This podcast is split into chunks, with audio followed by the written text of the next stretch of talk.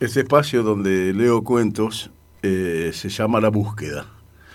Hoy les voy a leer un cuento de Ambrose Bierce, un autor belga, de un libro que se llama Cuentos de Soldados y el cuento se llama La piedra de hacer sopa. Érase que se era un soldado que volvía de la guerra. Llegó a un pueblo, un día en que frío soplaba el viento, el cielo era plomizo. El pobre soldado tenía hambre se detuvo ante una casa de las afueras y pidió algo para comer. No tenemos nada, ni siquiera para nosotros, le dijeron de modo que el soldado siguió su camino. Se detuvo en la casa siguiente y volvió a pedir un mendrugo de pan. No tenemos ni para nosotros mismos, le volvieron a decir. ¿Tienen acaso una olla? preguntó el soldado. Sí, tenemos un gran caldero de hierro. ¿Tienen un poco de agua? siguió preguntando. Sí, de eso hay mucho, le contestaron. Llenen el caldero de agua y póngalo en el fuego, dijo el soldado, pues yo tengo una piedra para hacer sopa. ¿Una piedra para hacer sopa? preguntaron. ¿Qué es eso? Pues es una piedra con la que se hace sopa, explicó el soldado. Todos se reunieron alrededor suyo para ver la maravilla. La dueña de casa llenó la gran olla con agua y la colgó sobre el fuego.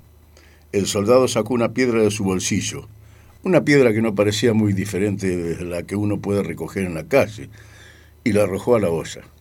Ahora dejémosla hervir, dijo. De modo que todos se sentaron a esperar que el agua hirviera. Los vecinos curiosos se acercaron a mirar la receta del soldado. ¿Podrías darme un poquito de sal? dijo el soldado.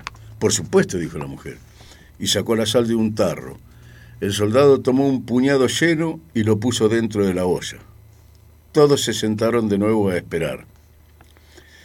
Unas pocas zanahorias no vendrían mal en esta sopa, dijo el soldado con añoranza. Oh, si es por eso tenemos algunas, dijo la mujer.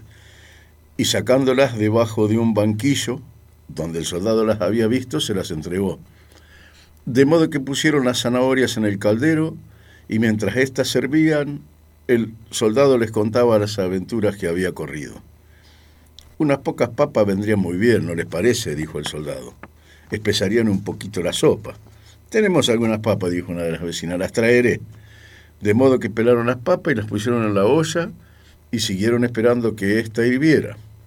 Mmm, está muy buena. Una cebolla daría muy buen gusto, dijo el soldado. Corre a la casa del lado y pídele al vecino una cebolla. Y dile que venga a ver esto, dijo el granjero a su hijo menor.